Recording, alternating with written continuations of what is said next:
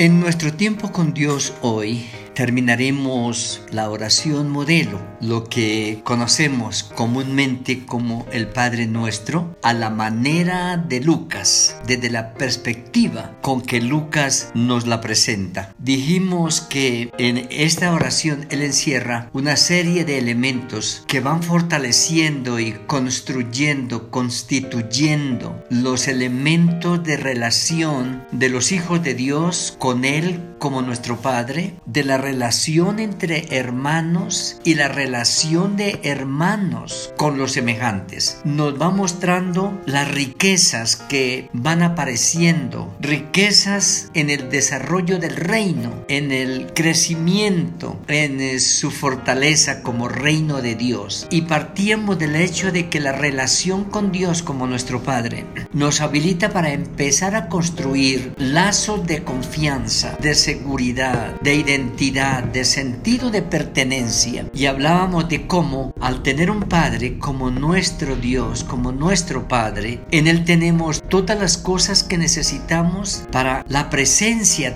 real del reino aquí mientras se construye, pero a la vez los elementos que proyectan ese reino hasta la eternidad. Y anteriormente veíamos en los versículos 5 al 8 lo que tiene que ver con un elemento de amistad, de relación sin barreras, sin tiempo, en cualquier circunstancia. Nos estaba diciendo, pueden ir con la certeza de que el Padre tiene siempre tiempo para ustedes y pueden contarle, pedirle, agradecerle lo que ustedes necesiten, sin importar el momento, porque lo más importante no es tanto qué necesitamos, qué nos hace falta, por qué circunstancia estamos pasando, sino la relación que tenemos ahora de hijos de Dios y que pertenecemos a su reino, a su familia. Hoy al tratar de terminar miraremos los versículos 9 al 13 en los que Él consolida, consolida esta relación al, al decirnos, al comienzo Él dice a ustedes, ustedes oren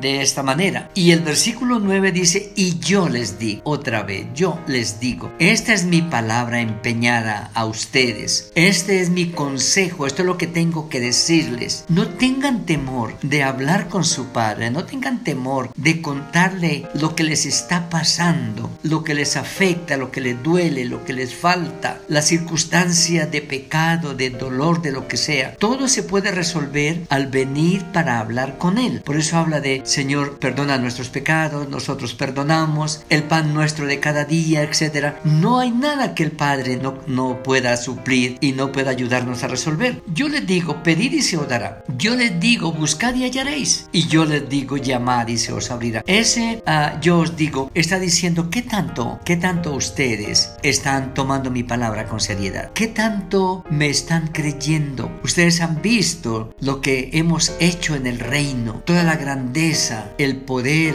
la gracia. Han participado de señales, de milagros, de prodigios. Mi palabra no les ha faltado, no ha mentido, mi palabra es inmutable, no ha fallado. Por lo tanto, vayan consolidándose en la seriedad, en la certeza, en la convicción de que mi palabra se cumple y mi palabra es verdad. Por lo tanto, ah, no empiecen a cuestionar, simplemente crean y obedezcan. Pedid y se os dará. Y él está diciendo, ¿y por qué les digo? Porque no es una ilusión, no es una promesa que puede quedarse en la posibilidad. Es una palabra real, una palabra creadora, una palabra que me compromete con ustedes a cumplirla y ustedes comprométanse conmigo a creerla, a obedecerla y a usarla. Y nos da inclusive, ah, podemos decir, la bendición de pedir permanentemente. No dejen de hacerlo. No crean que qué pena, ay, yo ya pedí eso, ah, de pronto volverlo a pedir es como falta de fe. Y empezamos a cuestionar nosotros, a hacer doctrina, a hacer teología. Y al enemigo le gusta eso porque nos distrae de los objetivos. No, él dijo pedid y, y se os dará, porque todo aquel que pide, recibe. Entonces la consecuencia natural, la consecuencia lógica es, deje de pedir. ¿Cuándo? Cuando haya recibido. Antes no Pida en la mañana, pida al mediodía, pida en el transcurso de la mañana, pida en el transcurso de la tarde. Si se despierta por la noche, vuelva y pide que a, medianoche puede llegar al Padre para tocar la puerta y decirle, Padre, tengo esta necesidad. Jesús está diciendo, ah, no se dejen amedrentar, no crean, no creen entre ustedes mismos temores o vergüenza de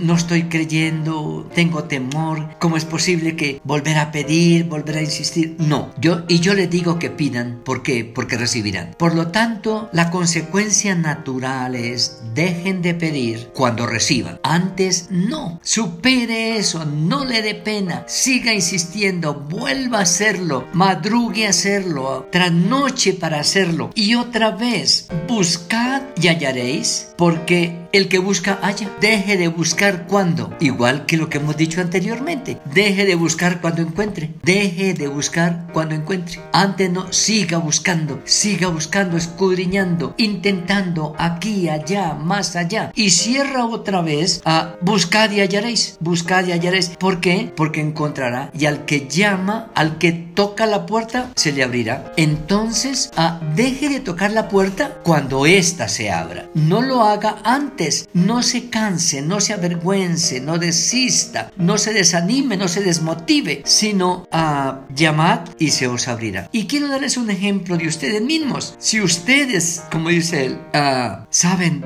bendecir a sus hijos, se preocupan por su familia y habla de la manutención, de la manutención, que era lo que decíamos arriba, el pan nuestro de cada día. ¿Cuánto más eh, nuestro Padre Celestial que ha, ha hecho provisión para justos e injustos? Pero ahora nosotros tenemos más que un pan, más que alimentos y vestido, tenemos su Espíritu Santo. Y lo que está diciendo ahora, Él dará el Espíritu Santo a los que se lo pidan. Ah, cuando vamos al Señor y queremos arrepentirnos, pedirle perdón y reconciliarnos con Él, Él nos perdona y manda su Espíritu Santo a nuestro corazón. Y a partir de tener el Espíritu Santo en nuestro corazón, contamos con alguien que se va a encargar de nuestra vida aquí para ayudarnos a pedir, a buscar y a llamar y siempre nos llevará en bendición. No olvidemos eso. ¿Qué está pidiendo? ¿Qué está buscando? ¿Dónde está llamando? No lo deje de hacer hasta que no tenga la respuesta porque es una palabra que el Señor nos ha empeñado y Él es fiel a esa palabra.